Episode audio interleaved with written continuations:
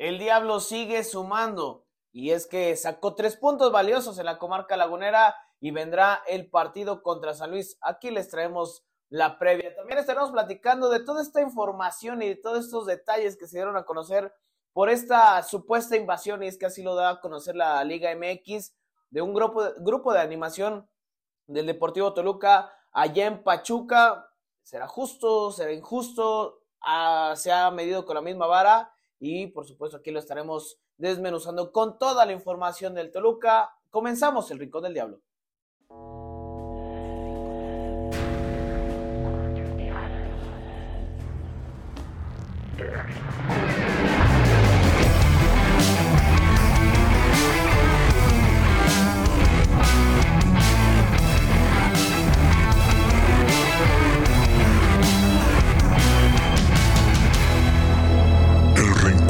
Diablo.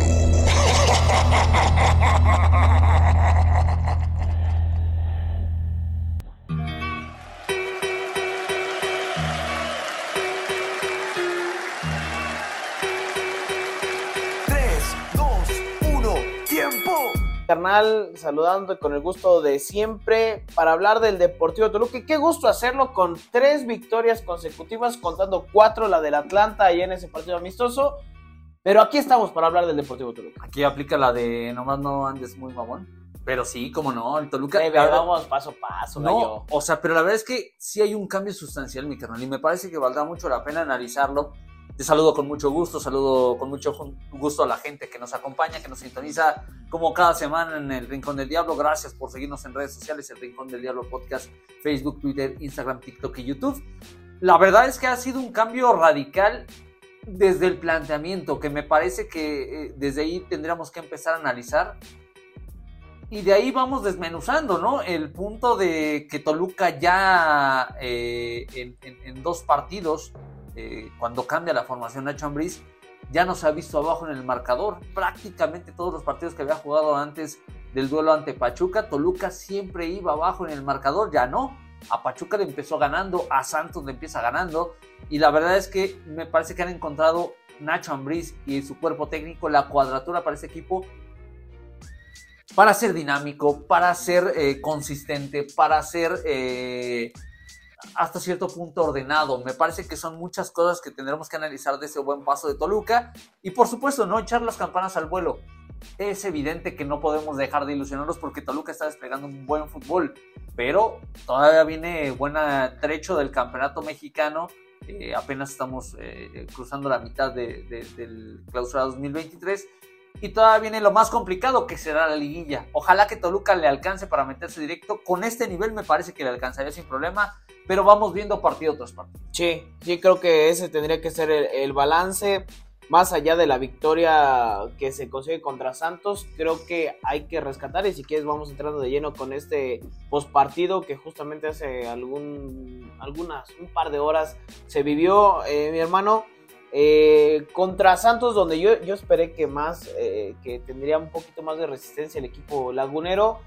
No creo que tampoco sea tan mal el momento de, de Santos. Hoy tengo que atribuirle todo a Toluca. Me Sí. parece que el primer tiempo domina claramente con más de 60% de posesión, si no estoy mal ahí en, en estos datos. Toluca abriendo la pelota, distribuyéndola. Y creo que aquí hay dos factores importantes. Hay, hay que destacar la contundencia de Toluca y número dos, lo de Thiago Volpi, ¿no? Vuelve a aparecer el, el arquero, el que está alzando la mano en consagrarse con el Deportivo Toluca, en ser un ídolo, porque de a poco se ha ido ganando a la gente con sus grandes actuaciones. Y creo que eso es lo que se tiene que rescatar. Ya estaremos platicando sobre el sistema, sobre el parado que ya analizábamos un poquito. Pero este primer tiempo yo tendría que destacar a dos jugadores y que lo vienen haciendo desde el partido contra Pachuca, que es el Gacelo López Sí. y lo que es Brian García. Sí. Ese de Brian García te tengo que dar todo el mérito a ti, porque mucha gente lo empezó a, a madrear justamente en el partido contra Monterrey, que en una carga con Jesús Gallardo, que el chavo tenía que madurar. Sí, pero aquí justo lo dijimos.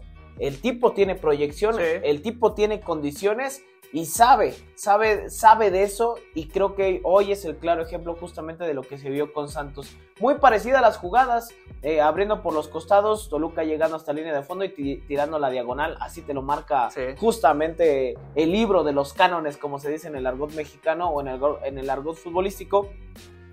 Y creo que termina por ser muy contundente Toluca en posesión y, en, las características de estos dos elementos. Que fíjate lo del Gacelo, mucha gente decía que no aparecía y que de repente se empieza a demeritar un poco tanto lo de Gacelo como lo de Carlos González en zona de ataque. Pero son dos tipos que en acompañamiento y, estando de, de, espaldas. a la portería, sobre todo lo de Carlos González, que sabe manejar la pelota. Pero el acompañamiento, usted dése cuenta de las, de las oportunidades que tiene el Gacelo López el acompañamiento que va haciendo desde el medio campo de tres cuartos de terreno para la, línea final o ya dentro del área del equipo contrario es muy importante. Y creo que eh, lo que hoy se vio justamente con, con Santos es el reflejo de, las características de este tipo.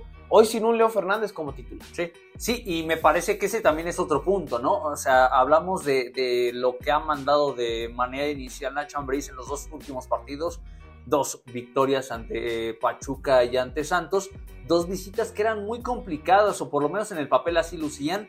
Eh, Toluca lo hace ver sencillo contra el conjunto lagunero, con Pachuca se sufrió por momentos, pero me parece que fue superior.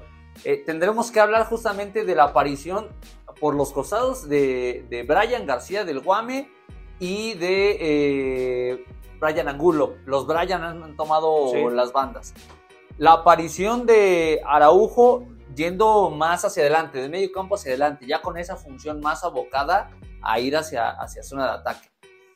La aparición de Gacelo en eh, contubernio con Carlos González.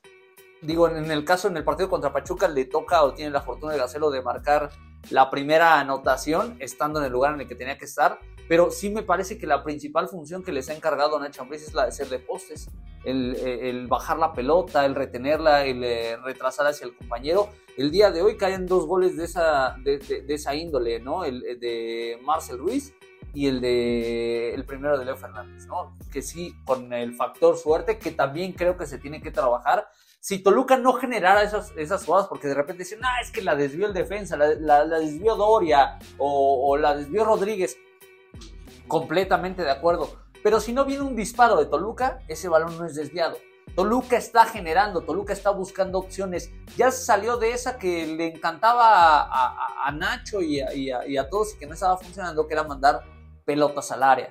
No las están eh, ganando todos los centros delanteros, que me parece que sigue siendo una herramienta funcional, pero con esta nueva llegada de tus mediocampistas hasta, hasta los límites del área, les da la posibilidad de sacar el disparo y hoy Toluca moja en par de ocasiones con esta dinámica. que hoy lo vemos, por ejemplo, que lo platicamos hace algunas semanas, lo que la gente manifestaba en redes sociales, lo de Meneses más tirado al centro. Sí. Sabiendo que, su potencia es tirado más a la izquierda, que es donde se le había visto mejor con Toluca.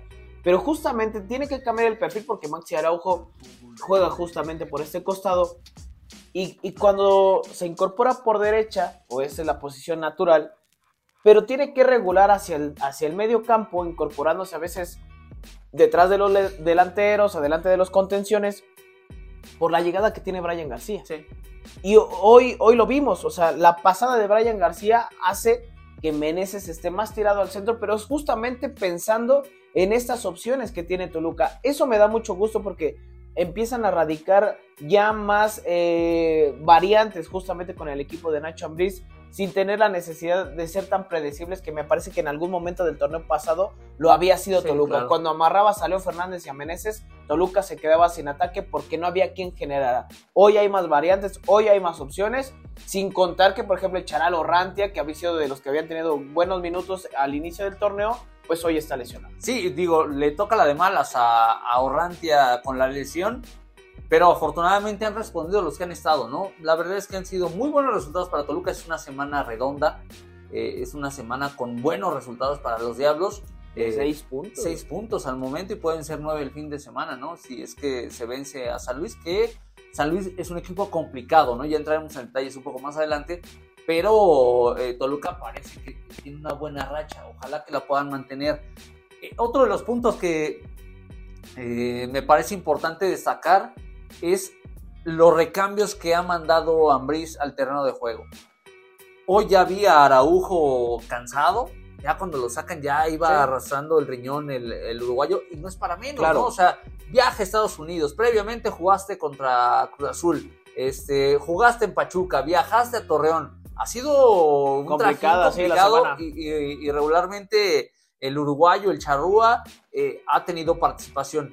Entonces me parece que ese es un factor que se tendrá que cuidar. Pero los que vienen del banquillo de suplentes, Leo Fernández, Fernando Navarro, los dos me parece que entienden perfectamente cuál es su papel y su responsabilidad cuando entran de recambio. Seguramente en algún momento tendrán la posibilidad, si es que así el esquema y el partido lo permite para Nacho Ambriz, de ser nuevamente titulares. Pero hoy en día están demostrando que son hombres de valía para el equipo hombres que, entran incluso a matar, a resolver, a Venegas, Venegas también es un muy buen cambio que tiene Toluca, es un cambio que, que le da tranquilidad a los Diablos, porque es un, es un chico que eh, tal vez sin mucho reflector hace muy bien su chamba, es efectivo. Y eso es a final de cuentas lo que se pretende. Sentaron a Baeza, ya lo regresaron en estos dos últimos partidos. Me parece que lo ha entregado bien, lo ha hecho bien el Cerrucho. Mucho le sirvió, me parece, a Nacho Ambriz y a su cuerpo técnico el partido en Estados Unidos contra el Atlanta United. Porque ahí experimentan, ahí mueven piezas y ponen a futbolistas a hacer cosas que ciertamente no estaban en el script y lo han entregado de buenas cuentas. Entonces me parece que Toluca en la medida de que sea consistente, que siga sacando puntos, Toluca va a estar peleando hoy en día contra Tigres y Monterrey, que son los que mandan en la tabla. Y hablando de esos tres elementos que justamente apuntabas, lo de Venegas, lo de Leo y lo de Navarro, me parece que en el partido justamente contra Santos, pues entran porque son los de buen pie. Sí. Buscas controlar más el medio campo tener, o seguir manteniendo la, posesión de la pelota, pero a lo mejor ya con posiciones más largas, ¿no? Con elementos que lo van a poner un poquito más de frío al esférico, tratando de, distribuir, tratando de, tener otro tipo de llegada un poco más directo, porque Leo Fernández tiene dos pases que pone y que deja completamente solo a, Araujo y no terminan en gol. El segundo, bueno, sí, es, es el tanto de, de Marcel Ruiz pero hay una que le pone espléndida a, Maxi. Pero este Toluca empieza a caminar. Nosotros lo dijimos acá, que creo que donde pudiéramos ver el reflejo del trabajo de Nacho Ambriz era jornada 8 o 10. menos. De 8 a 10. Más o menos. ¿Consideras que ya es momento de decir este es el Toluca que Nacho Ambriz quiere ver o todavía falta más? Yo creo que todavía le alcanza para más a Toluca. Eso, es una realidad, pero creo que la clave en este momento es que eh, Nacho Ambriz ya encontró cuál es su esquema. Algo que no había encontrado durante todo este tiempo, había estado experimentando, cambiando alineaciones, sacaba uno, ponía otro, las lesiones no ayudaban. Hoy en día me parece que, Nacho ya tiene un cuadro base para jugar los partidos con la dinámica que él pretende que es el 11 inicial que vemos, ¿no? Con Volpi, con Valver, con eh, Mosquera, con Angulo, con eh, Guame, eh, con Cerrucho, con Marcel, con Meneses, con Araujo, con Gacelo y con Charlie González, ¿no? Ese es el 11 que, entiendo lo está asumiendo así y me parece que no le podemos criticar nada porque le está funcionando. En el partido contra Santos tendremos que también destacar y resaltar que Toluca, contrario a lo que siempre se espera después de una ventaja clara, porque ya cuando cae el 3 a 0 me parece que cae la calma en Toluca, no renuncian a ir hacia adelante. Sí, sí, sí. Porque ese es un punto que se ha criticado mucho en, toda la estancia de Nacho Ambriz e incluso de otros técnicos que dicen, es que está defendiendo el gol, está defendiendo el resultado. Y aquí lo hemos dicho. Aquí lo hemos hablado, aquí lo hemos criticado, ¿no? Que de repente dices que tienes que cerrar el partido, un gol no es suficiente. Hoy se destaparon entendiendo que el rival ya no les estaba ofreciendo mucha resistencia. Pudo haber caído otro gol, incluso me atrevo a decirlo así. No cae por circunstancias del partido y por la falta de definición. Pero a final de cuentas, un partido de visitante donde marca cinco goles, algo tuviste que haber hecho bien. Y yo coincido contigo. Hoy le doy el mérito completamente a Toluca, más de lo que haya hecho eh, o dejado de hacer el cuadro de Santos eh, porque me parece que es una aduana muy complicada. Sí, sí, Torreón es, una, es una aduana complicada. Eh, me gusta el equipo de Nacho Ambriz. Creo que ya no intensifica como en el torneo pasado en apostar directamente a salir con la pelota, con posesión de la pelota, a ser tan eh, enfáticos en la presión en la salida, ¿no? De repente Toluca regula de tres cuartos de terreno para atrás, no se preocupa a lo mejor por hacer una presión tan alta, creo que también el tema físico le costó el torneo pasado Sí. y es ahí cuando Toluca se cayó porque hubo, hubo lesiones, hubo sobrecargas musculares y es ahí donde Toluca empezó a venir a menos. Hoy Toluca le ha encontrado el modo y yo coincido, creo que el mérito es totalmente de Nacho Ambriz, de lo que ha, ha realizado, el trabajo se ve y este equipo, yo creo y también coincido contigo, da para más, ¿eh? Este equipo da para más. Quisiera ver eh, eh, a este Toluca, y lo ponemos en redes sociales, consistencia. Es lo que tendría que tener Toluca de los próximos partidos, ¿no? Sí, sí, sí. Y tendrá que ser así el próximo domingo contra San Luis. Viene un calendario ciertamente benévolo que arranca con San Luis, que está arrastrando la cobija. Eh, el profe Jardiné, ahora nos invitaron nuestros amigos este, No, güey. Aurea- Auriazules. Sí, ese se llama el podcast. Este, no nos invitaron, pero les mandamos igual un abrazo para, para el análisis previo. No le están pasando bien en San Luis. Jardiné me parece que está eh, con la soga en el cuello, me atrevo a decir. Y bueno, me parece que este, este tipo de partidos para Toluca tendrán que ser todavía más importantes que los, contra los equipos de renombre. Porque regularmente contra equipos, y ya lo vimos, ¿no? Contra Pachuca, contra Monterrey, contra Chivas, América, Toluca sí se suele crecer y suele jugar al tú por tú. De repente, cuando son equipos que van en la parte baja de la tabla, que no tienen tal vez tan- tanta trascendencia mediática, Toluca suele relajar. Sí, sí, sí. Entonces vamos a ver que, y esperemos que no ocurra este fin de semana, pero después de San Luis, visita a Querétaro. Después de la visita a Querétaro viene Mazatlán. Y después de la visita de, de- de la visita de Mazatlán, se va a jugar a la frontera norte contra Tijuana. Sí.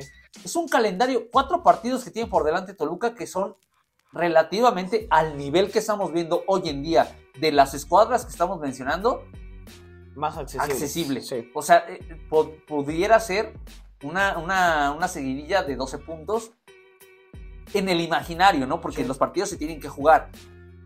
Me parece que Toluca tendrá que aprovechar eso, tendrá que aprovechar la condición de local.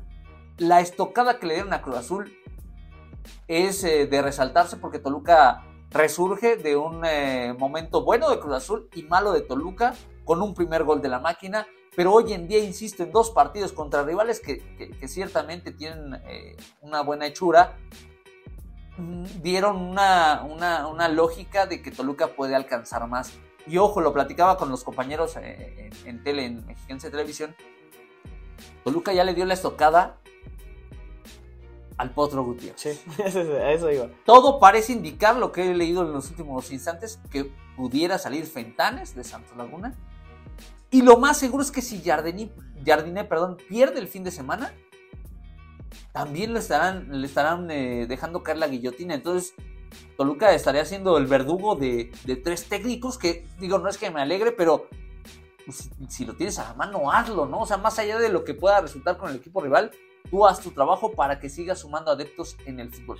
Sí, sí, sí, sí. Y eso de, de Fentanes, después de la goleada, yo creo que Norlegui van a tomar decisiones. Yo creo que sí, la verdad es que la organización ahorita está más preocupada en temas de, Selección. de selección, porque Atlas está de la chingada y Santos ni se diga. O hay una imagen que está circulando en internet de los aficionados de Santos, ya cuando iban 5-0. El eh, profe Fentanes le dice a su asistente técnico, ¿sabes qué? Dirige tú. No se, se fue a la banca. Sentado en la banca y el auxiliar dirigiendo y dando indicaciones.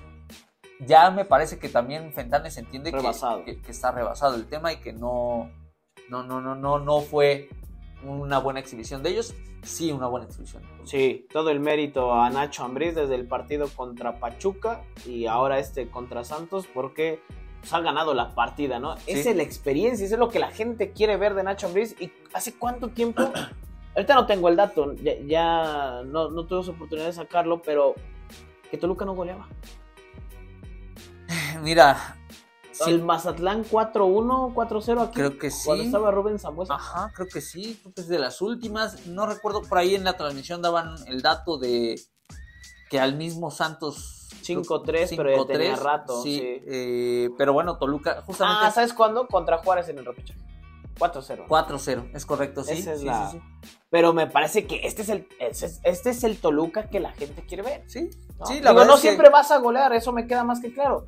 Pero esta superioridad que Toluca tuvo en posesión, en posición, en goles, en resultado, eso es lo que la gente quiere No, ver. Pero es que todo este tema de posición, posesión, no es nuevo. Durante todo el torneo, yo aquí te lo dije, no. todos y cada uno de los partidos que ha jugado Toluca ha sido superior a su rival. Tenencia de la pelota, llegadas, intensidad. Si bien es cierto, el rival fue más efectivo, esa es la gran diferencia. Toluca no había sido efectivo en los partidos que había tenido. Y, a mí, yo lo reduzco a, un par.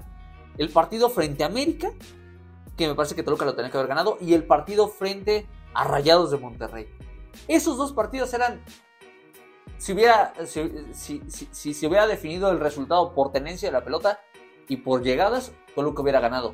Pero Toluca no fue efectivo en el último toque. Hoy en día están siendo efectivos. En los últimos tres partidos, los Diablos han marcado 10 goles, 11 goles. Son 5 a Santos, 2 a Pachuca. a Pachuca y 3 a, a Cruz Azul. Son 10 goles. Solamente ha recibido 2. Eso también se tiene que reconocer. Sí, sí, Hoy en sí. día Porque se había criticado mucho la defensa y que el equipo Hoy no estaba hoy bien. ha funcionado. Me parece que, que tú ya lo, lo decías bien. Mucho mérito de Thiago Volpi que hace su chamba, esa es su chamba. Lo está haciendo de una manera extraordinaria, que te da liderazgo, que te da empuje, que se convierte en el primer atacante en las jugadas de Toluca. Eso es un plus. Es un agregado excelente para un eh, jugador como Thiago Volpi. Ahora, ya mencionabas el partido del próximo domingo en punto de las 12 del día, Estadio Nemesio de la Humanidad de Toluca. Me parece que es un partido en el cual Toluca, reitero, no puede pecar de soberbia, no puede pensar que ya ganó el partido antes de jugarlo. Toluca tiene que jugar el partido y disputarlo como en la misma intensidad con la que ha jugado los últimos partidos. Así tiene que ser, así se crean las grandes instituciones y los grandes equipos de época. Toluca tiene que salir a convencer a su afición de que está en un buen momento y San Luis es el rival que tienes. Lo tienes que liquidar. Yo sé que va a ser complicado porque San Luis, insisto, con esta eh, con este mal momento que están atravesando la filial de los colchoneros del Atlético de Madrid, pues querrán sacar, rasguñar algo, entendiendo que Toluca le está haciendo muy bien. Si ellos sacan un empate de la capital mexicana, se van felices. Pero me parece que Toluca tiene que imponer condiciones, tiene que imponer su fútbol. Vamos a ver, seguramente va a repetir el 11 inicial porque equipo que gana de manera contundente, me parece que no le tienes que mover. La única manera en la cual no repetiría sería por esto que viene trabajando Nacho Ambriz desde que ha estado con Toluca, que es tratar de nivelar los minutos para todos los jugadores, Sí, ¿no? sí, sí, Incluso por eso hemos visto a, a algunos con la sub-20, Cierto. tratar de nivelar, eh, en su momento vimos a Zambeso, el mismo Torres Nilo, Jorge Rodríguez y Omar Rodríguez, pues bueno, ya no están con el primer equipo prácticamente, pero en su momento también habían sido parte de esta dinámica que trataban de nivelar físicamente a todos los jugadores en cuanto a ese, a ese desgaste. Ya decías la hora, eh, el, el día y el estadio, y va a ser a través de Easy. Justo... eh, ¿Exclusivo de Easy? Sí, sí, Ah. sí, sí. En la semana, y le ofrecemos una disculpa a toda la gente que nos sigue ahí en redes y que lo poníamos. Pero justo así lo pone la liga. O sea, la liga había puesto la transmisión Canal 5 Sí. TUDN. Después modifican a TUDN y después ponen a VIX. VIX. Ese es el problema con este desmadre que se tienen con las transmisiones. Porque, o de repente dicen exclusivo de VIX Plus.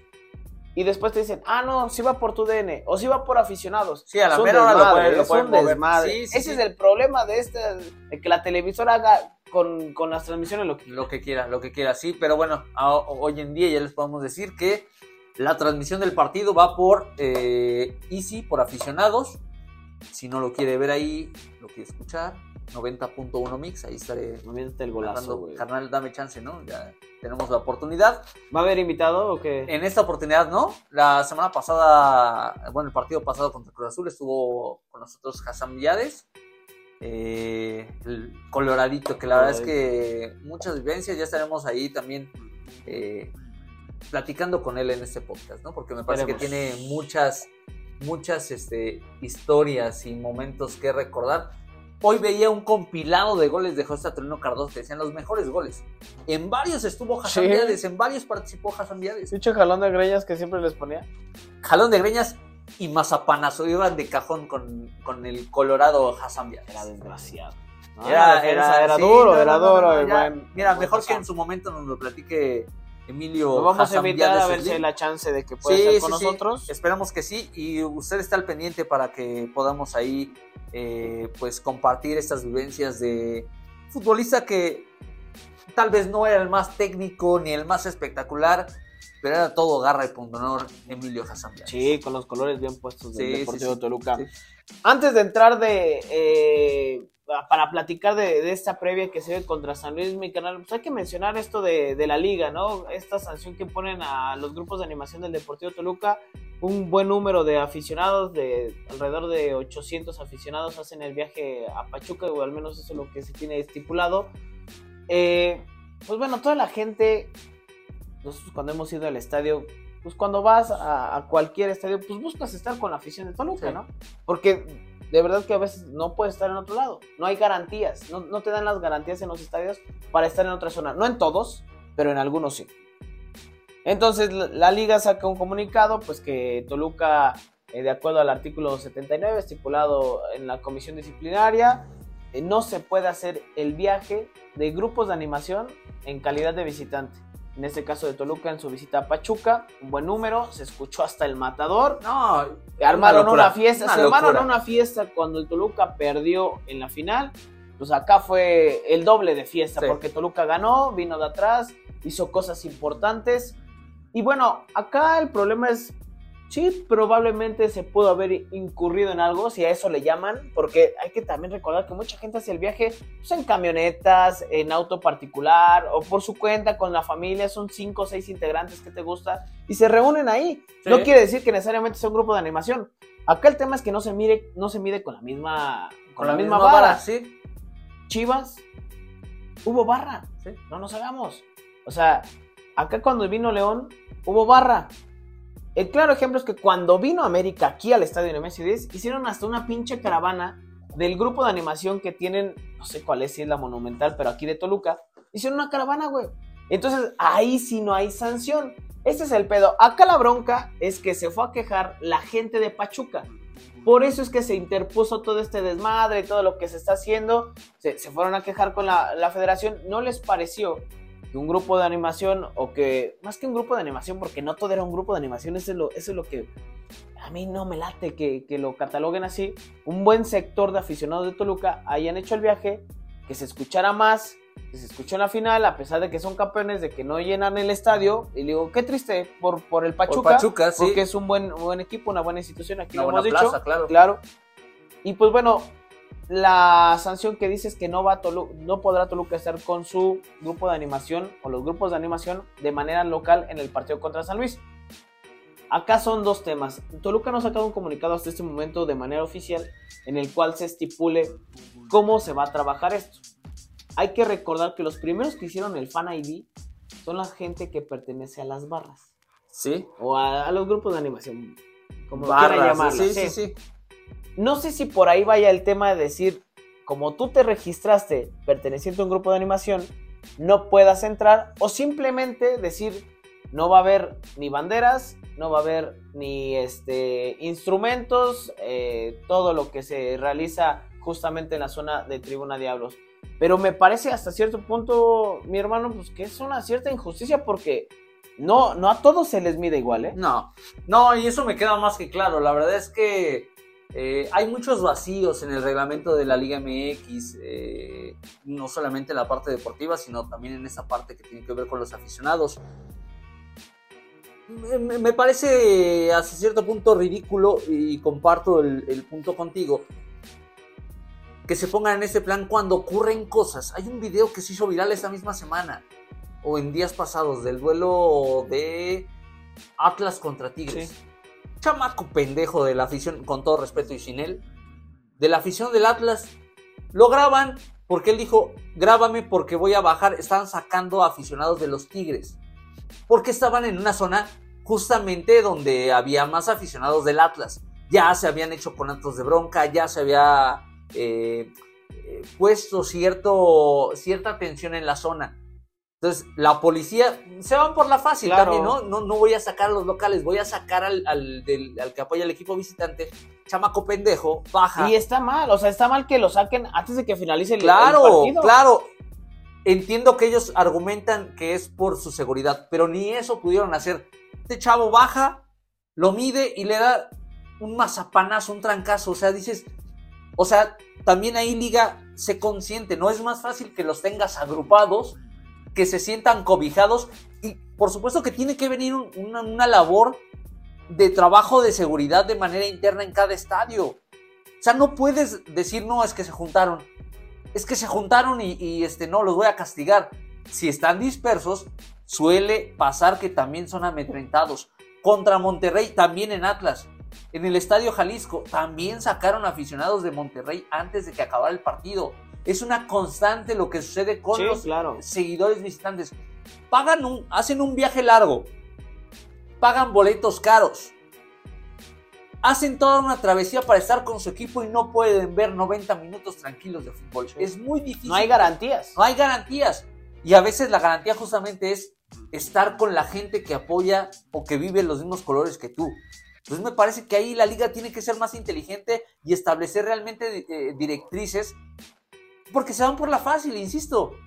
Ah, no, es que se peleó el Atlas contra el Querétaro y queremos evitar eso porque son grupos de animación, son barras. Entiendo, pero busca una manera más inteligente de resolver eso. No, no, no, no la va a ver, fácil, ¿eh? no te vayas por la fácil. No la va a ver, sinceramente no la va a ver.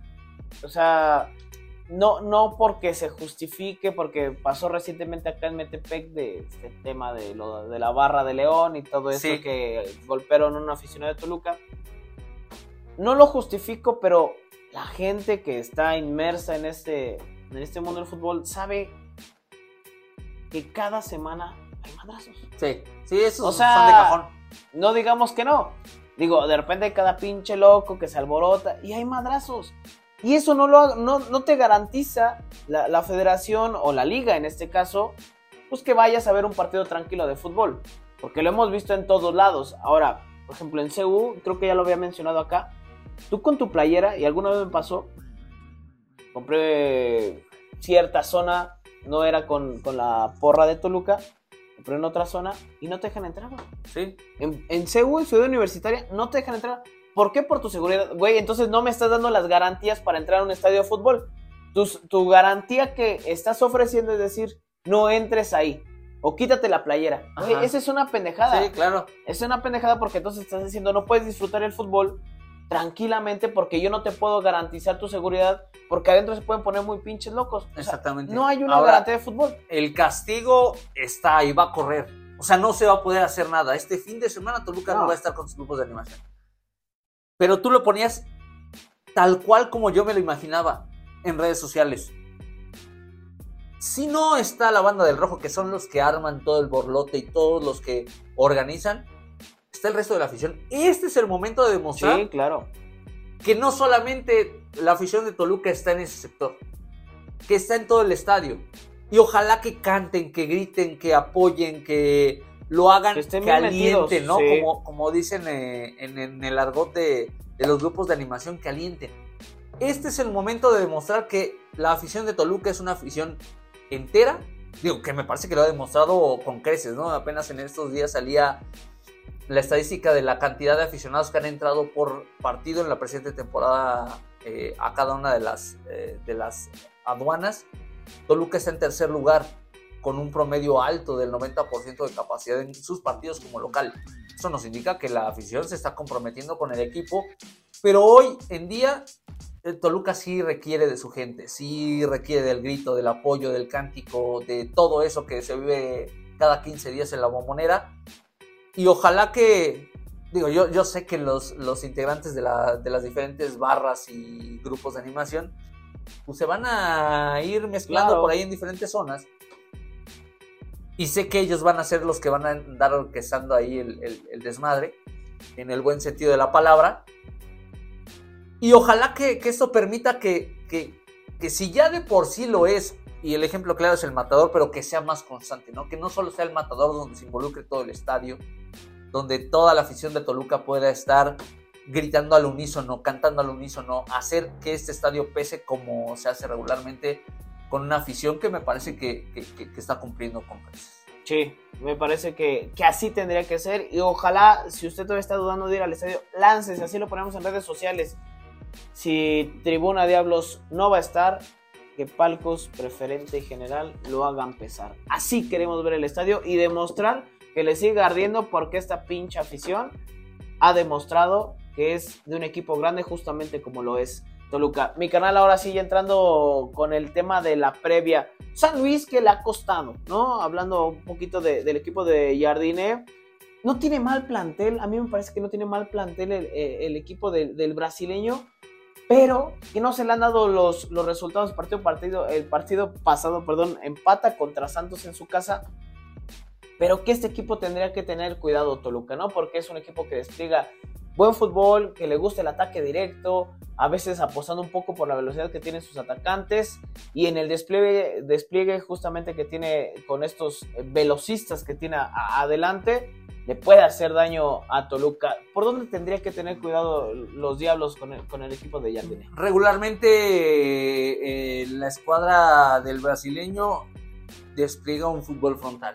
O sea, ellos no se andan por las ramas, les gusta ir hacia adelante, pero a veces en ese en esa vehemencia tienen justamente su gran pecado. Descuidan mucho su zona baja. Eh, tienen, me parece, buen potencial en su zona de recuperación encabezada por Javier Güemes, que es un jugadorazo con San Luis. Es un tipo que eh, a mí me hubiera gustado verlo más tiempo con Toluca. Eh, pero bueno, al final de cuentas le tocó salir. y, Güemes es una de, las, de sus herramientas importantes porque no solamente es un recuperador o un destructor de la jugada del rival, sino que además se da la posibilidad de ir hacia adelante. Con Toluca lo vimos, marcó un par de goles de muy buena calidad y con San Luis le está haciendo. Ese es su gran líder, me parece. En la portería también tienen otro gran líder con el Trapito Barovero, que es un extraordinario cancerbero. Y por ahí los atacantes que tiene el, el Aleti de San Luis tienen sus momentos tienen sus momentos que, de repente deben de ser muy cuidadosos en Toluca, van muy bien por arriba, eh, eh, por ahí la velocidad también distingue algunos de sus elementos. Entonces me parece que Toluca deberá tener cuidado con estas condiciones que suele mostrar San Luis. Ojo, es una realidad que el cuadro potosino no está en su mejor momento y está pasando, insisto, por la calle de la amargura pero en cualquier momento pueden despertar, se pueden conjuntar y pueden ser un equipo muy, muy peligroso. Toluca tendría que tener cuidado adelante con Leonardo Bonatini. Es el este goleador. brasileño, qué bien juega, ¿eh? Sí, sí, sí. Qué bien juega este brasileño. A mí me ha agradado lo que he visto del número 9 de, San Luis. Tres goles en ocho partidos. Juega bien de espaldas, sabe definir. Eh, incluso en el mano a mano te puede, te puede hacer cosas interesantes. Es letal Toluca tendrá que, tener cuidado en ese sentido y no dejar hoy más que preocuparse por lo que haga o deje de hacer San Luis. Toluca tendría que estar enfocado en lo que haga él porque ya conoció su capacidad y sabe que todavía puede dar para más. Eh, lo decías hace un momento. Toluca podría repetir cuadro. cuadro. ¿Tú repetirías? Yo creo que sí. Yo creo que sí, no hay mucho. lo mismo mostrado con Pachuca y Santos. Sí, tú apostarías sí, sí, sí, apostaría con lo mismo porque insisto, el, equipo de San Luis es un equipo frontal, un equipo que va hacia adelante, que le gusta proyectar hacia sus elementos en ataque. Y eso le va a abrir las puertas a Toluca. Eh, ciertamente hoy el Guame tuvo algunas ventajas para poder marcar un par de anotaciones. No sé si las vayan a encontrar con, San Luis, que bueno, por, la misma dinámica tal vez lo pueden poner un, poquito más en predicamentos. Pero si llegan a soltar un poco a Guame, va a ser una opción peligrosa al ataque. Yo no le movería nada al once inicial de, los Diablos en, este partido, que me parece está accesible para que sea sumatoria de puntos para el equipo Carlos. Sí, de acuerdo, de acuerdo. Ya lo decíamos, la transmisión a través de Easy, al menos es lo que dice la página de la liga, ya sea que en cualquier momento cambian de, de, parecer. de transmisión, no, que es desmadre si tienen con las transmisiones. Oye, ayer en bueno, en nuestro ayer, estamos grabando ya bueno, ya es viernes, ¿no? Jueves en la noche, viernes en la madrugada, partido de Cruz Azul, no se podía ver, no podías ingresar a la chingada plataforma. no lo Yo sí, güey. No, o sea, lo estuve viendo, pero pausado. O sea, de repente se salió de la aplicación. Y ese, yo me metí a redes a ver qué onda, porque es donde pedo, regularmente sí. se, se queja la gente. Y justo decían eso, ¿no? O sea, que, que desmadre traía VIX. No es barato de repente pagar el VIX como para que no funcione. Sí. Y regularmente los que tenemos esa aplicación es para ver los partidos de fútbol, no para... No para ver, sí, sí, sí. Vas a ver rebelde, una pendejada pues, güey. Que no se pierda. Bueno, pues ahí está la previa, mi carnal, el postpartido contra Santos. Bien por Toluca, que siga sumando. Y bueno, vamos a dar paso pues, a lo que hemos tratado de hacer ya una bonita costumbre, ¿no? El top 5 de esta semana, mi canal. ¿Qué tenemos de top 5 esta semana? Fíjate mi canal que apenas revisaba que han pasado seis años, seis años poco más en el mes de enero de 2017. Se reactivaba el uso de la bombonera del estadio MS10 ya con ciertas remodelaciones, no acabado al 100%. Pero bueno, ante la eh, necesidad de reactivar el inmueble de los Diablos Rojos del Deportivo Toluca, la directiva decidió en un partido ante las Águilas del América reactivar el, el Nemesio 10 en una victoria de 2 por 1. Pero aquí vamos a recordar al viejo estadio. Me parece que vale la pena recordar esos eh, momentos, esos espacios, esos olores, sabores, colores que se vivían en la antigua bombonera, que era, era, era un espectáculo, ¿no? Sí, Habrá sí. que recordar que el estadio Nemesio 10 eh, fundado ahí en los años 50, dos veces sede de mundiales en el 70 y en el 86. Y bueno, pues siempre ha sido la casa de los Diablos Rojos del Deportivo Toluca. Y vamos a empezar y ojalá que la gente nos, no- nos pueda apoyar a recordar algunas cuestiones que tienen que ver con este estadio. Gracias a toda la gente que se ha involucrado Sí, con, sí, este, sí. con este top que hemos hecho semana con semana. Ahí nos mandaban incluso imágenes de algunos que tenían boletos la semana pasada que hicimos esta... De los partidos internacionales, Ajá, ¿no? Había gente que tenía boletos contra el Valencia, que nos ahí, por ahí surgía la duda si si era de, de aniversario o no, de- el del Atlético de Madrid Sí. y de justamente también del Valencia, si era por eh, los 50 años de primera división del, del Toluca. Algunos datos llegaron a, a generarnos dudas, pero gracias a toda la gente que nos mandó sus boletos, incluso pues, de ahí de la década de los 80, 90 nos mandaban sus, No, sus unas- fotos, unas ¿eh? Gracias, gracias a Yo, toda la gente. no manches, canal. Digo, retomando el tema, yo tiré un chingo Estás de bien, boletos. güey. chingo de boletos que tenía guardados.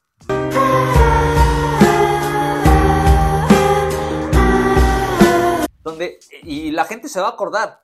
Los boletos de antaño del Toluca traían una foto de un Sí, futbolista. güey. sí. una fotografía de esas que no salía en ningún lado, que las que vendía nada más el fotógrafo que estaba fuera del estadio. Ahí venía y eran una, una, Sí, una una joya, joya, una neta, maravilla. Pero bueno, ni hablar. Ahí a, a veces no toma decisiones tontas. Equivocadas. Exactamente. Vamos a empezar con este top 5, mi canal. Hoy no sé, en- hoy en día, no sé si siga sucediendo esto, pero en antaño no existía la cantidad de sanitarios que hoy en día Sí, sí, sí. se pueden ver en el estadio. Había pocos y había filas interminables para echarte una firmita eh, al medio tiempo, porque regularmente era el momento adecuado. El top 5 eran las filas interminables para entrar a los baños en el Nemesio 10. No se podía, eran pocos baños, eran baños de muy baja calidad. La neta, o sea, no, no sabía si ibas a... si Olían ibas a madres. Oli- Ahorita el día de hoy, pues da el olor a mierda, rompe madres, cabrón. ¿No? ibas a, a dejar o a recoger algo, cabrón, Sí, o sea, una infección o algo así. Sí está cabrón. Estaba, estaba, estaba brusco, pero es- ese, ese lo pondría en el punto número 5. Y además, ¿sabes qué? Pues en ese entonces sí había pues la tradicional firmita en el vaso, güey, de chela. Ese, ese era el otro, ¿no? o Digo, sea, sí. yo me acuerdo cuando iba al estadio, todo el mundo se ponía a mear ahí en el lugar, güí En su lugar se ponían a mear, güey. Y de repente, pues la se, aventaban, güey. se convertía en Sí, un arma blanca, sí, y por eso surgía ahí va el agua, ¿no? Sí, o sea, Ahora, rejijos de la rechingada, ahí les va el agua de riñón. Sí. porque realmente sí sucedía así. Además, en esos sanitarios, o sea, me acuerdo perfectamente, o sea, no, man, de repente como para fluir y salir rápido, era pues meterte en el mingitorio con, Con un cinco güey. pelados, güey. o Pinches sea, espadazos ah, no, ahí, güey. O sea, si te movías tantito, sí le dabas un beso al otro. Entonces, la verdad es que sí era complicado y lo, y lo llenaban de, Lo llenaban de hielos, güey. Ah, llenaban sí, de sí. hielos el mingitorio y dices, puta madre, pues qué. Oye, yo también veo en varios bares que le siguen poniendo hielos a los Sí, no sé mingitorio, para qué güey. chingados no se sirva de algo, pero bueno, ahí está ese, ese top eh, o ese punto número 5 que estamos recordando. Otro de los puntos que estamos recordando del antiguo estadio, que era una de esas cosas horribles cuando había llenos totales. Las barras que sostenían el techo de- del estadio. Ah, sí. Había unas, unas pilas ahí que no las podían quitar porque... Pero esas que- las hicieron en la primera remodelación. No sé en qué momento las hicieron, pero yo las tengo bien presente. En toda la zona techada Sí. había unas barras y atrás de las barras pues, había lugar para ver Sí, el, el partido, en lo cual era imposible, era, era muy complicado. Entonces, cuando había llenos en el estadio en MS10, no se, o sea, te, te tocaba una de esas o era el único lugar que te tocaba, de repente preferías quedarte en el pasillo, e- en el salida del túnel, que era ciertamente peligroso, pero era algo que Y un sucedía. chingo de sobrecupos, güey. Sí, un sí, sí, chingo sí. de sobrecupos. Y ahí realmente, pues, te obstaculizaba todo. Sí. No esa barra. O sea, fue una de las cosas que se quejaron la gente justamente cuando ya se hace la remodelación a, al actual MSD. Sí, totalmente. Era, era algo que realmente fastidiaba, ¿no? Y que decían de casi todos lados se ve perfecto porque la cancha está muy pegada a la tribuna, pero que no te toque atrás de una de esas barras porque te vas a perder por lo menos un instante del partido. Y ciertamente ese estadio en MS10 tenía su colorido, su, su, su, su- Su magia. su magia, su color, su calor. Es bellísimo. Creo que, honestamente, creo que no estuvo bien planeado, ¿no? Ese tipo de detalles no se tendrían que, que considerar, ¿no? Pasando al punto número 3, mi carnal, y tom- retomando el tema de, de, eh, del medio tiempo, era una joya, era una verdadera joya que tú pudieras salir, bajabas de, de, de cualquiera de las tribunas donde estuvieras, a la puerta o a las puertas de acceso, había doñas, había tías vendiendo guaraches, de esas tostadas duras. Ah, qué chuladas son los Guarachito guaraches, azul, de, sí. de masa azul, con su frijolito, Sí, su nopalito, cilantrito, cebollita, que sí tiene una salsa roja picosita. Puta, qué rico, ¿eh? Era una joya. Hoy en día No, es, ya es no, impensado Ya, ya el guarache te lo hubo un rato que lo vendían. que lo vendían adentro, güey, sí, pero sí. ya era bien caro. Sí, Como 60 pesos. sí, sí, sí. Antes tú salías con tus 20 varos, tu guarachito. Ahí en la entrada. en las entradas era una maravilla y se hacía igual una fila larga, pero las tías ya estaban preparadas antes de que terminara el, el medio tiempo o antes de que llegara el medio tiempo. Las tías se armaban con unos 30 guaraches ya No seas preparados. cabrón, ya nada más empezaban a repartir, empezaban a repartir, empezaban a repartir. Una joya ese Quien momento. conoce el estadio MSD, quien lo ha visitado, sabe que es el guarache, ¿no? Sí, sí, sí. Digo, para la gente a lo mejor que no. Que no, Que no es de la zona, sí, ¿no? que no conoce el guarache, pues es, esta es una tostada típico, típico, tipo tlayuda, ¿se podría decir? No, bueno, sí, sí, sí. Digo, de esa, de esa. Es una tostada Sí. gigante de, Larga, de sí. masa azul, preferentemente, de maíz machacado, porque Sí, ni siquiera está este, 100% Y que lleva triturado. frijoles, una capa Ajá. de frijoles, eh, cilantro, cebolla, queso, nopales. nopales y una salsa roja bien pinche picosa. Bien rica. güey. Está bien picosa, güey. No mames, la de los pinches guaraches sí, es sí. bien picosa, güey. Depende de la tía, qué tan encabronada esté. De que es chile de árbol, ¿no? Creo que sí, creo que es chile, Chile de árbol. Chile mascabel, güey. no, chile de árbol, creo que Tomás sí. vendía ahí afuera eh, guaraches, también un fuerte abrazo. Híjole, no. Y bueno, pues seguimos pasando. Este para mí es una El joya. número dos. que tiene que ver con, con la estructura y, y yo recuerdo muy de chavo y te digo, pues me llegan, me llegan los recuerdos del Sí, alma, sí, ¿no? Recuerdos de cristal, carnal. Había detrás de, o en, cercano a los vestuarios del Deportivo Toluca, que no son los vestuarios de hoy en día, los antiguos vestuarios que eran, que estaban eh, saliendo, bajando o saliendo del túnel de la cancha a un costado con unas puertas muy antiguas, pero el calentamiento de Toluca lo hacían en una canchita ahí Ah, anexa. sí, es cierto, güey. no Había unos acordaba. agujeros en la parte Sí, alta del güey. estadio en la cual tú podías, y se llenaba de chamacos partido tras partido, veías cómo calentaban Sí, los jugadores güey. del Toluca desde ahí, les gritaban, saludaban. Era una joya ver ahí a- a- al equipo calentar porque estaba en una parte relativamente íntima. No mames, acaba de desbloquear un recuerdo bien cabrón, güey, ¿no? Estaba en la zona de sombra general. Entre sombra general y sombra preferente. Ahí había una cancha. se podía ver. Y solamente el equipo visitante es el que salía a calentar. Sí, Toluca lo hacía lo justamente hacía en esa su- parte de en su atrás. canchita anexa. Te digo, hoy ha cambiado mucho ya, ya el estadio, eh, donde estaba la antigua sala de prensa. Hoy en día ya hay unos, unos este, vestidores de primer nivel. Pero ahí en esa zona donde te estoy diciendo, o sea, estaba la canchita anexa y enfrente ahí tenían una zonita de asado para el primer equipo. Y tenían la bodega, tenían vestidores, tenían la oficina del entrenador, tenían ahí varias cosas, pero eran instalaciones muy antiguas.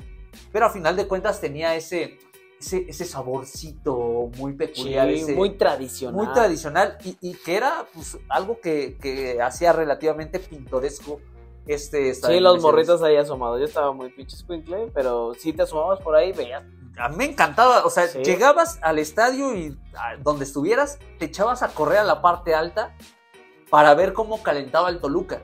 Sí. Ahí veías, saludabas al ídolo Cardoso. Sí, les gritabas. ¿eh? Sí, sí, sí. Sí, estaba alto, ¿no? Y primero te, te aventabas el partido de la reserva, güey. Exactamente, que ese es otro punto que me parece que es extraordinario recordarlo. Yo me acuerdo cuando llegaba a ir al estadio con papá o solo, llegar relativamente temprano. Si no me falla la memoria, los partidos de la reserva empezaron a las 9 de la mañana. Sí. Por lo menos queríamos llegar a ver medio tiempo de ese partido. Sí, sí, sí. Por lo menos medio tiempo para, para ver qué traía y ya, o sea, aplicando el término de lucha libre, calentaban lona, ya Sí, dejaban la cancha calentita. Hoy en día ya se cuida más el terreno de juego, ya incluso si va a haber partido el domingo, ya las chicas no juegan en, en viernes, por ejemplo, en, Sí. en MS10, ya se cuida más este aspecto, pero antes, a como estuviera, aunque terminara como potrero el- el- la, la cancha en MS10, eh, tras el partido de reservas, se jugaba el primer equipo y sin broncas. Qué chulada, güey. Qué chulada de estadio, la neta, La ¿eh? neta sí. Qué buenos recuerdos y, y mucha gente los, los va los va a recordar con nosotros porque justamente ese era el antiguo Nemesio 10. Exactamente, y para mí el punto número uno, que para mí es, es una joya este, este recuerdo porque le invertía 50 varos pagando un boleto de sombra general, pero terminabas viendo el partido en sombra preferente. ¿Cómo, lo, ¿Cómo? ¿Cómo lo hacíamos? En la malla ciclónica que dividía las tribunas, en la parte baja, pegadito al, al túnel de salida del equipo del Deportivo Toluca, había una malla con, con una especie de, de jaula, por decirlo de alguna manera, y había agujeros en los dos lados. Solamente los chavitos cabíamos por ahí, No un adulto no cabía. Entonces tú comprabas tu boleto de general, te pasabas por ahí, le gritabas este, y saludabas a los, a los jugadores. Los polis no te decían nada, no, no, no te la hacían de bronca, nada, nada, nada, nada. Saludabas a- ahí al, al equipo y como iban saliendo, asomabas un poquito la mano, te daban la mano, la chingada. Y te pasabas a la tribuna de, de preferente, ocupabas tu lugar y ni quien te dijera No seas cabrón. un túnel que te llevaba de una buena zona a una mejor zona.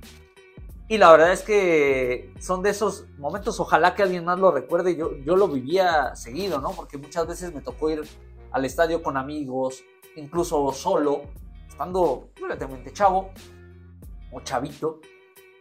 Y yo aplicaba esa. O sea, yo aplicaba la de pagar general y terminaba viendo el partido en preferente. Y era una joya, porque además te digo, tenías el acceso, la cercanía con el, con Sí, el sí, sí. futbolista.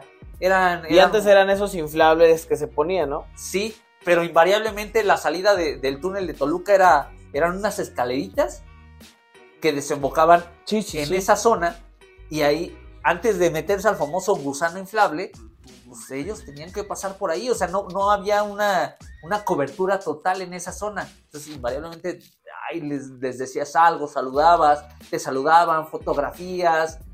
E- Esa era una parte muy bonita de ese estadio. La cercanía que tenías con, el, con la salida de, de- de los jugadores, no es que hoy en día no se tenga esa cercanía, se sigue conservando esa, esa característica muy especial de la bombonera, pero antes era todavía más íntimo, más cercano al futbolista, o sea, Yo recuerdo no sé cuántas fotografías alcancé a tomar con esas cámaras todas de rollo. ¿Y todas las tienes, güey? No, yo, ya, ya se, se perdieron ahí en el, en el recuerdo.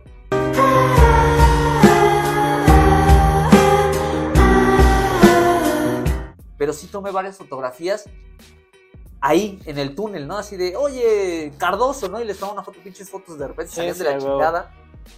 Pero se podía hacer ese tipo de cosas, ¿no? O salía la reja, porque pues no podías evitar la reja. Pero O sea, aplicaste la de estoy con cepillín, estoy con Cardoso, güey. Estoy con Cardoso, estoy con cepillín, así. Güey, no, a mí no me tocó eso. No me acuerdo. No, es no, que no, no, tal no. vez estabas muy chavo. Sí, güey, o sea, sí, es sí, sí. Cuando empezaron a erradicar, porque después de un tiempo taparon ese, lo que eran ese... Ese agujero, ese güey. túnel, güey, ese túnel. Y, porque era una práctica común, ¿no? O sea, incluso yo recuerdo eh, en algún momento, fíjate, o sea, lo que te permitía el estadio en MS10, ¿no? La poca seguridad, el valemadrismo, eh, tanto de las personas que cuidaban estos Sí, sí, sí. aspectos como de uno como aficionado.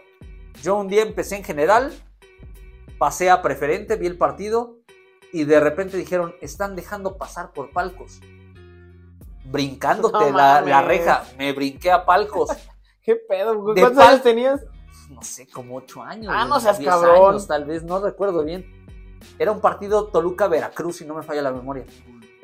Recorrí palcos y con los cuates con los que iba, el buen Cani y Julio, los dos hermanos, los, los hermanos Ortega Salazar, Sí, sí.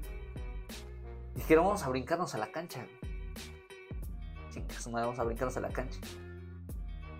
En el paso de, de, de la tribuna de general a palcos, se me atoró el pantalón güey, No de las nalgas en, mames. en la- en el alambre de púas. Ah, están cagados de risa de mí. Se rompió todo, güey. Sí, se rompió el pantalón. Pero terminé en la cancha. ¿Traías tu truza de Alfonso Sayas? la saga, güey, la mítica saga. Pero son momentos, o sea, te digo, yo terminé en la cancha, es la única vez que yo me pude meter a la cancha, saludar a dos, tres jugadores, tanto de Toluca como de Veracruz. Estaba René Guita con el, No seas con el, cabrón, con el. Veracruz, güey. O sea, la única vez que hice esa, esa locura, impulsado más por, por los cuates con los que iba que por el gusto propio, pero la verdad es que se disfrutaba. O sea, la verdad es que, digo, es una irresponsabilidad, ¿no? No Sí, sí, está sí. bien que hagas eso, pero antes tal vez la dinámica era más tranquila y te permitía eso, ¿no? Hacer ese tipo de locuras. Hoy en día es casi imposible que, que alguien se meta a la cancha de esa manera sin que sea tacleado por la, por la seguridad de los estadios. Pero era bonito, era bonito. Te- Tenía su, su color, su, su calor el estadio Nemesio 10, el antiguo Nemesio 10. Hoy en día tenemos un estadio moderno, un estadio eh, que causa envidias a nivel Sí, la mundial. neta sí. Pero bueno, siempre se va a recordar al antiguo Nemesio. Qué buenos recuerdos, qué Sí. buenos recuerdos. La neta es que eh, seguramente mucha de la gente que nos escucha estará pensando y viviendo justamente lo que tú platicas, porque pues, eh, lo hemos visto, ¿no? Buscaremos aquí subir estas, eh, pues algunas imágenes, justamente en redes sociales como lo hicimos la semana... Los famosos show notes del show notes, episodio. sí, de, de lo que estamos platicando para que usted se dé una idea de, de- de todo lo que se vivió en ese antiguo Nemesis 10. Y pues nada más, bueno, también hay un otro dato ya fuera del top 5 que hoy armaste en mi canal, muy bueno, la neta, muy chido. Pues que eh, el estadio tiene una pecu- peculiaridad, bueno, la cancha está orientado de oriente a poniente. Sí, ¿no? Eh, y regularmente los estadios están eh, construidos u orientados de norte a sur. es correcto. Incluso hay por ahí un reglamento de la FIFA de que tendrían que estar Tendría que ser construidos así, así. sí. Algún día tuvimos la chance, digo, gracias a, a ti que un día me invitaste a jugar ahí, güey. Sea, Antes se hacían los pinches torneitos, no, güey, de los partidos. los partidos, sí, partidos de prensa contra eh, directivos del Toluca. Preferentemente sí. Algún día nos tocó compartir cancha con Cardoso. Cardoso. Eh, ¿Con qué otro? Bueno, el que más me acuerdo es Cardoso y era director técnico. Sí, era, era cuando estaba director Quedó técnico. fascinado cuando te escuché imitando a Ricardo Antonio Lavolpe. Ah, me cagaba de la risa el Cardoso, güey. Había taquitos al pastor, chelas. eh, Fue una chulada lo que vivimos. Y digo, afortunadamente tuvimos esa oportunidad. No sé si recuerdas que cuando tú te parabas por la zona de sombra preferente, veías viendo hacia, hacia Tribuna Diablos. No, sí, no, en sombra general, viendo hacia Tribuna Diablos, Ajá, veías de subida la la cancha. cancha, sí. Y, Y es pesada sí, como la es muy pesada, muy Pesada. pesada. Y, y yo creo que a muchos equipos justamente les cuesta mucho eso y más jugar al mediodía. Eso también es otra de las peculiaridades que tiene el estadio Nemesio 10. Es una chulada la bombonera. Ay, mucha gente le encanta vivir el estadio tan de cerca o el partido tan de cerca que eso hace muy diferente a, la bombonera o al. Totalmente. Y otra de las cosas que me estaba acordando ya para, para cerrar estas, estas, estos recuerdos que, que, que- que- que nos surgen en el antiguo estadio Nemesio 10, insisto que la mejor, la mejor, eh, el mejor recuerdo nos lo va a proveer la gente a través de redes sociales. Yo les hablo desde el punto de vista de la prensa, y tú lo sabrás perfectamente, mi canal. Llegar al estadio Nemesio 10, al antiguo Nemesio 10 para eh, entrar como prensa, había una entradita especial y después te registraban y después eran unas escaleras que te llevaban a la, a la zona Ah, de prensa. Sí, cierto, güey. Pero había una zona donde sí te temblaban un poquito las Sí, güey. patas, güey, porque sí estaba... Era muy angosto. Era muy angosto, o sea, sí veías para abajo y sí, te, te- sí sentías calambres, güey, o sea, pues no se veía tan Sí. maciza la, la- la escalera ni el barandal No, no, ni nada, o sea, sí te, ve- se te entraba Sí, un era como. sí, ¿Qué ¿qué te diré? Eh, eh, fierro, güey. el- Sí, metálico, metálico Sí, completamente, y ese es otro de los recuerdos Puro que fierro tenía. pariente. puro fierro pariente. Y bueno, la zona de prensa que se tenía en ese entonces, pues nada. Y, y te tenías que agachar, güey, para, Para entrar, entrar, al palco, güey. sí, ya no me acordaba de eso. Justamente en esa, en esa, en ese pasillito tan angosto que, que está, haga de cuenta que si usted entrara por preferente, volteara hacia arriba y ahí hubiera una construcción metálica muy sencilla y por ahí te tenías que meter para, pues para entrar, güey, a los palcos. Y las cabinas de narración, pues no estaban. No, güey, estaban estaban así. Estaban bien chocadas, güey. aire libre, ¿no? O sea. Digo, son, son momentos que evidentemente obligaron a Toluca a, a- a remodelarse, a, a ponerse bello, embellecerse. Ahí conocí a André. Marín, fíjate. Ah, sí. Le entraba chingón al tabaco. Fumaba mucho. Sí, madres. Sí, fumaba Ahora, mucho, sí. ahora te preguntas por qué. Sí. ¿Por qué? no, no es cierto. Pero no, así es una. Es. es, es ahorita que, que lo pienso y que mucha gente a lo mejor queda maravilla con lo que hoy es el estadio Nemesio 10. Ese antiguo Nemesio 10 envuelve muchas cosas. Esa antigua bombonera. Digo, más allá de los títulos, de los campeonatos, de todo. Es mística lo que se vive justamente en este gran, gran estadio que, que afortunadamente tenemos. Es correcto, mi carnal. Y bueno, pues ya eh, para despedirnos, ya Vámonos. el cierre, me parece que es momento de hacer la quiniela, mi carnal. La quiniela. No nos podemos ir sin quiniela. Y van dos partidos de cajón, mi carnal. Dos partidos de cajón. Por supuesto, el de Toluca ante San Luis. Dame tu marcador exacto de este duelo. 3-1 gana Toluca. 3-1 gana el Diablo. Yo me voy a aventurar un poquito más. Voy por un 3-0 a favor de los bien, Diablos. bien. Ya se reactiva la Liga MX femenil, ya no hablamos de ella porque bueno, vienen de un parón y me parece que Sí. no hay mucho que decir. Y las Diablas Rojas del Deportivo Toluca tienen una visita complicada el eh, día 26, el domingo, Domingo al mediodía también, contra Puebla, ¿no? contra Puebla de la Franja. ¿Cuál es tu eh, pronóstico, mi Uh. carnal? Un empate a uno. empate a uno. Y me parece que eh, yo pudiera ahí vaticinar el primer triunfo de Toluca en el torneo. Voy a, voy a ir con la sorpresa de las Diablas que van a consagrarse ganadoras allá en el territorio camotero. Y me parece que hay partidos bien, bien interesantes, mi carnal. Eh, este fin de semana te voy a poner uno internacional. A ver si me Échale. puedes dar tu, tu quinelita.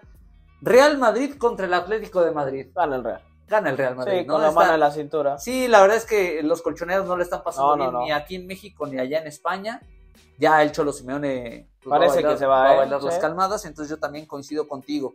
Y bueno, pues mira, para ponerle más emoción mi canal, te voy a invitar a que te registres en la quiniela Quinicuates, quinicuates.com, ahí te puedes registrar y hay 12 partidos en cada quiniela de manera semanal y se junta una buena lana, 50 varitos nada más le vas a invertir y si le aciertas a todos, además del premio que se acumule, Sí, sí, sí. te vas a ganar 1600 varos. O sea, Una buena lana. Una buena lana, una buena lana. Ahí está la invitación para que se registren en la quiniela Quinicuates a través de la página de internet quinicuates.com.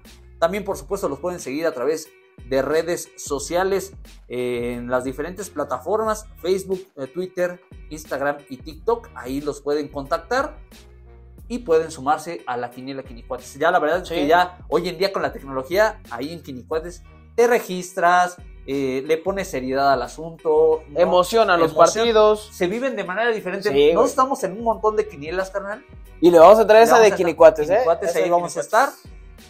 Y la verdad es que se viven diferentes los partidos, ¿no? Se siente un colorcito y un calorcito. Una chelita, una botanita y con tu quiniela lista justamente de Quinicuates, así lo encuentras, ¿verdad? En, en internet. En internet, eh, la página web quinicuates.com. Ahí para que vayan a visitarla y dejen su pronóstico de esta jornada, sino de la, de la próxima, ¿no? Ya, ya que esté avanzado el, el torneo, para que vayan, le pongan emoción al fútbol y disfruten justamente ahorita que está esto de, las quinielas. Y si no hay otra cosa que más que agregar mi canal, pues vámonos despidiendo. Vámonos despidiendo mi canal. Un agradecimiento a todas las personas que nos siguen semana con semana. Aquí estaremos en el próximo capítulo del Rincón del.